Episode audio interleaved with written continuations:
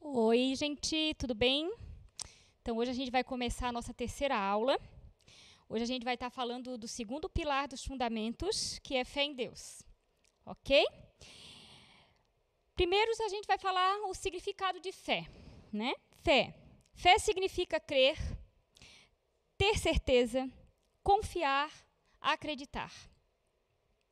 E o texto que a gente vai usar na Bíblia, praticamente, nós vamos, vamos ficar nele, até vamos ver outros, mas esse vai ser o nosso texto base, vai estar em Hebreus 11. Hebreus 11 é um livro que se vai estar falando ali todo de fé, desde o primeiro até o último versículo dele, tá? Então a gente vai começar ali em Hebreus 1, 1. Hebreus 1, 1 fala: Ora, a fé é a certeza das coisas que se esperam a convicção de fatos que se não veem. É isso que a Bíblia fala sobre fé. O que, que, a gente pode falar no entendimento melhor? Eu costumo falar que assim a fé é a certeza de que algo já aconteceu, ainda que os meus olhos naturais não estejam vendo, mas que no espiritual isso já é uma realidade. Então é eu acreditar naquilo que os meus olhos não veem, meus olhos naturais, mas o meu espiritual já vê, já crê. Depois, é, Hebreus 11, 6, ele vai dizer o seguinte: De fato, sem fé é impossível agradar a Deus, porquanto é necessário que aquele que se aproxima de Deus creia que ele exista e que se torna galardoador dos que o buscam. Eu creio que para você estar hoje aqui, ouvindo, né, vendo essa aula, é porque você crê em Deus, né? Você escolheu servir a Jesus.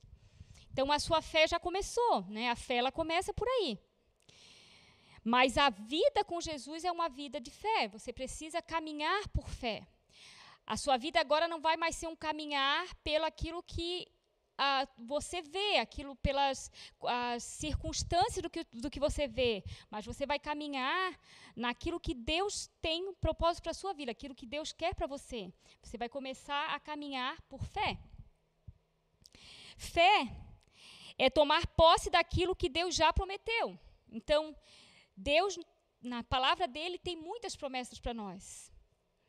E uma das promessas, das mais é, importantes, é que nós temos vida eterna com Ele, que nós viveremos eternamente com Ele, que estaremos com Ele na glória. Então, esse é o nosso caminhar por fé. A gente vai viver cada dia olhando, o nosso alvo é esse. Nosso alvo é nos encontrarmos com Jesus. Então, além desse, existem muitas outras promessas que vai ser a nossa base de fé. A gente vai viver nessas promessas. Hebreus 11 ainda diz também, né, como a gente viu ali, que sem fé é impossível agradar a Deus. Não tem como alguém dizer que serve a Jesus, que é filho de Deus, que é nova criatura, se não tiver fé. Não tem como alguém estar, é, fazer parte do corpo de Cristo e não ter fé, não crer que ele pode. A palavra de Deus diz que ele é todo poderoso e que não há impossível para ele. Se eu não crer nisso, não, não há nem é, não há nem motivo do qual eu, eu servir a Deus, se eu não crer nele. Jesus é o criador e consumador da fé. Hebreus 12, 2 diz isso. Então vamos só ler ali para a gente confirmar, né? A gente está fundamentando, então a gente tem que fundamentar na palavra. Então ali diz: olhando firmemente para o autor e consumador da fé, Jesus, o qual, em troca da alegria que lhe estava proposta, suportou a cruz, não fazendo caso da ignomínia, e está assentado à destra do trono de Deus. Certo? Então, a palavra de Deus, o nosso fundamento, aqui a gente vê que ele é o criador e o consumador da fé. A fé começa nele. Tudo começa nele.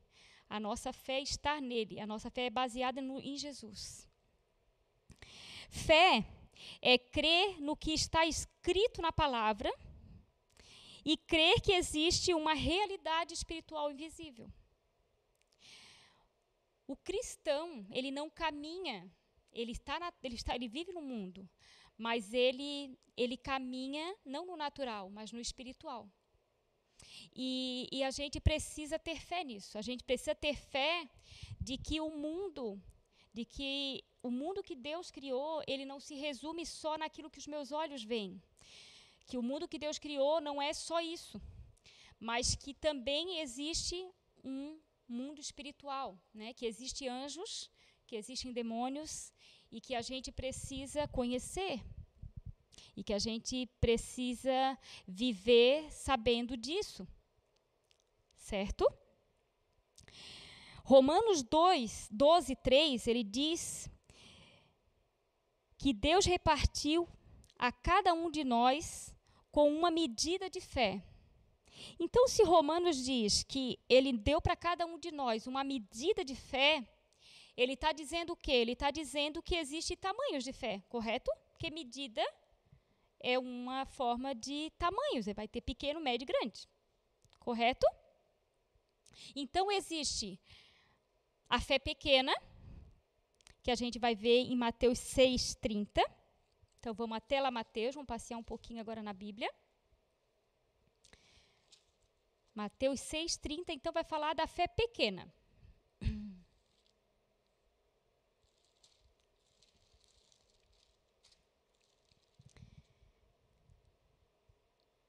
Ora, se Deus veste assim a erva do campo, que hoje existe e amanhã é lançada no forno, quanto mais a vós outros, homens de pequena fé. Então, existe uma fé pequena. Deus, o próprio Jesus falou, né? Homens de pequena fé. Também existe a fé grande, né? Pessoas que têm essa fé grande. E aí a gente vai usar como texto base lá em Mateus, no capítulo 15 e no versículo 28. Vamos até lá. 15, 28. Então lhe disse Jesus: Ó mulher, grande é a tua fé, faça-se contigo como queres. E desde aquele momento sua filha ficou sã. Aqui Jesus novamente dizendo para a mulher, uma mulher que estava com a sua filha doente, ele, ele diz: grande é a tua fé. Então, por que, que, por que, que ele falou aquilo? Porque essa mulher só chegou para Jesus assim, só diz que minha filha vai ficar curada, que eu sei que ela vai ser curada. Ela tinha essa fé, ela sabia que Jesus podia curar. E, e, e essa fé o Senhor também dá a cada um, para nós. E ainda além disso, existe a fé perfeita. O que é a fé perfeita? É a fé perseverante. É uma fé diante daquilo que aos nossos olhos parece ser impossível. Por exemplo, para essa mulher que tinha uma fé grande, a filha dela estava só doente, então ela sabia que ela podia ser curada, né? A gente, quando vê alguém doente, por mais que a gente veja que está muito, muito doente, a gente, enquanto tiver vida, a gente crê que aquela pessoa ela pode ser curada. A fé perfeita é aquela fé que crê na, no, no morto que ressuscita. É aquela fé que crê no cego que pode passar a enxergar. E o texto que a gente vai usar como base para comprovar isso está em Lucas 18. Vamos lá em Lucas, então. Lucas 18, o versículo 7 e 8, que fala assim: Não fará Deus justiça aos seus escolhidos, que a eles chamam dia e noite? Embora pareça demorado em defendê-los, digo-vos depressa, lhes fará justiça. Contudo, quando vier o Filho do Homem, achará porventura fé na terra? Achará porventura fé? E vai achar, né? Então aqui ele está falando daqueles que vão perseverar, que não vão desistir da fé, que vão ter uma fé mesmo quando tudo parece que acabou. Essa é a fé perseverante. E aqui a gente também vai falar, mas aqui eu vou passar que existe também o dom de fé. Mas aí ele já vai estar dentro daquilo que o Senhor nos dá, né? Existe o dom de cura, o dom de fé, dom de sabedoria e, e, e tantos outros, né? Dom de profecia. O dom de fé ele é para alguns, né? Então o Senhor ele dá para alguns dons de fé. E se você tiver o desejo de ter dom de fé, a palavra diz que aqueles que desejarem pe pedir, né? O Senhor diz: pede os dons e eu darei. Então, é um dos dons. A gente, como cristão, é uma coisa que a gente tem que estar tá orando pelos dons. E existe o dom de fé também, né? Que é é, é, eu acredito assim que é um dos, do, dos, dos, dons mais preciosos que tem, porque eu acredito que o dom de fé ele é base para todos os outros dons. Amém, queridos? Mais uma coisa interessante é que eu posso pensar assim, tá, então se eu tiver uma, uma fé pequena, eu sempre vou ter fé pequena, porque ali disse que Deus dá para cada um a sua medida de fé? Não, você pode exercitar a sua fé. Você pode, assim como alguém que quer ficar fortão, fazer musculação para ficar com seus músculos grandes, faz exercícios, assim também a gente pode exercitar a nossa fé. A gente pode ter uma fé pequena e essa fé, conforme o nosso caminhar com Jesus, ela crescer. A palavra lá em, em, em Mateus 17, 20, ele fala assim, quer ver? Vamos ver aqui, Mateus 17, 20, que é um texto bem conhecido, que fala assim: E ele lhes respondeu: Deixa eu ver se eu estou no certo. É, por causa da pequenez da vossa fé, pois em verdade vos digo que, se tiverdes fé como um grão de mostarda, direi a este monte: passa-se daqui para colar, e ele passará. Nada vos será impossível. Aqui ele está falando da pequena fé. Porque o grão de mostarda, para quem não, nunca viu, ele é um dos menores uma das menores sementes que existem. Ele é muito pequenininho. E o que, que Jesus diz aqui? Se eu tiver o meu, a minha fé tamanho de um grãozinho de mostarda, eu vou poder chegar. Eu, se eu disser para o monte para ele sair dali, ele ir para o mar, ele vai. Então a gente percebe assim que a gente precisa crescer muito na fé, né? Porém, em Mateus, um pouquinho, a gente voltando um pouquinho para o capítulo 13 de Mateus, no versículo 31 até o 32, ele diz assim: quer ver? Olha só. Outra parábola lhe propôs, dizendo: O reino dos céus é semelhante a um grão de mostarda, que um homem tomou e plantou no seu campo, o qual é, na verdade, a menor de todas as sementes. E crescida é maior do que as hortaliças, e se faz árvore, de modo que as aves do céu vêm aninhar-se nos seus ramos. Então, da semente pequenininha, da menor semente, pode ser gerada uma árvore muito grande. Então, isso quer dizer que a nossa fé pequenininha, ela pode, sendo plantada, ela pode crescer e se tornar uma grande fé, ou até uma fé é, perfeita, né, como a gente viu. Fé então é uma condição do coração e não da mente. Eu não posso procurar ter fé pela minha mente, pelo meu entendimento, pela minha razão. Porque a minha razão, ela, ela sempre vai ir contra a fé. Eu não posso esperar que eu venha a ter fé, que, eu, que, eu, que, eu, que a minha mente venha a ter fé. Porque a minha mente, ela vai sempre me levar para o natural. Então, como a fé é sobrenatural, eu não, eu, eu não posso esperar que, que, eu, que eu acredite, que a minha mente creia. Ela vem do coração, ela vem da do teu relacionamento com Deus. Ela vem da tua intimidade com Deus. Então ela é sentimento, ela é ela é o desejo do teu coração de ter fé e de fazer essa fé crescer. E por último, queridos, eu queria que a gente, a gente vai ler então Tiago 2, do 14 até o 26. Que aí é algo também importante para que a gente leia.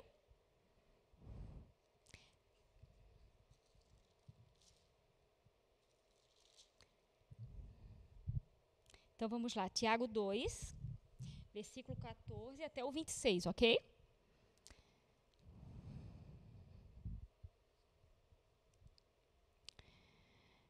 Meus irmãos, qual é o proveito se alguém disser que tem fé, mas não tiver obras? Por acaso semelhante fé, é, por, a, por acaso semelhante fé salvá-lo? Se um irmão ou uma irmã estiverem carecidos de roupa e necessitados de alimento cotidiano, e qualquer dentre vós lhes disser: Ide em paz, aquecei-vos e fartai-vos, sem contudo lhes der o necessário para o corpo, qual é o proveito disso? Assim também a fé, se não tiver obras, por si só está morta. Mas alguém dirá: Tu tens fé, e eu tenho obras.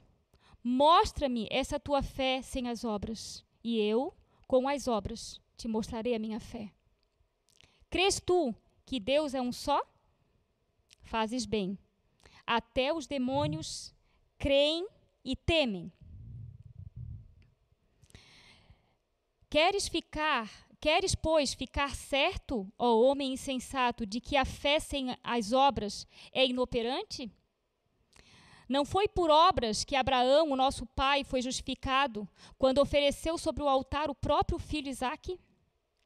Vês como a fé operava juntamente com as suas obras? Com efeito, foi pelas obras que a fé se consumou? E se cumpriu a escritura a qual diz: Ora, Abraão creu em Deus, e isso lhe foi imputado para a justiça. E foi chamado amigo de Deus. Verificais que uma pessoa é justificada por obras e não por fé somente. De igual modo, não foi também justificada por obras a meretriz Raabe, quando acolheu os emissários e os fez partir por outro caminho? Porque assim como o corpo sem espírito é morto, assim também a fé sem obras é morta. Então,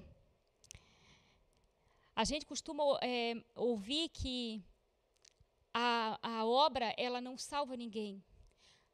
Porém, a fé precisa ter obras. A minha fé, ela, ela vai ter, ela vai me fazer é, ir fazer o bem, ela vai me, vai me impulsionar a fazer obras, a fazer a vontade de Deus, a levar o amor de Deus para as pessoas, a ajudar as pessoas como Jesus fazia, a salvar, a curar as pessoas. Ela precisa ter obras. Como que eu posso, é, como é que alguém pode olhar para mim e saber que eu sou filha de Deus? Através da minha vida, da, daquilo que eu faço. As pessoas precisam ver em mim que as minhas atitudes é de um servo de Deus. E isso só vai ser visto através das minhas obras. Amém? Então, queridos, os resultados da fé são as obras. Eu preciso, né? Eu, a minha fé ela vai resultar em obras. E aí, para concluir esse, essa, essa segunda parte do estudo, eu quero que a gente termine lendo Hebreus, no capítulo 10, voltando então um pouquinho lá no nosso texto de Hebreus no capítulo 10, o versículo 38 e 39, que diz assim: Todavia, o meu justo viverá pela fé, e se retroceder, nele não se compraz a minha alma. Nós, porém, não somos dos que retrocedem para a perdição. Somos, entretanto, da fé para a conservação da alma. Então nós não retrocederemos, amém? Nós continuaremos até a volta de Cristo, em nome de Jesus. Então, confiar em Deus é tornar-se inteiramente dependente dele, mesmo que a nossa razão afirme o contrário. Mesmo que a gente veja tudo indo de uma forma que a nossa, nossos olhos não conseguem entender, a gente vai permanecer, a gente vai continuar convictos na verdade de Jesus. Amém, queridos? Então, hoje o nosso estudo termina aqui, e aí a nossa próxima aula que vai ser batismos. Batismo nas águas e no Espírito. E eu espero vocês lá. Amém? Tchau, tchau.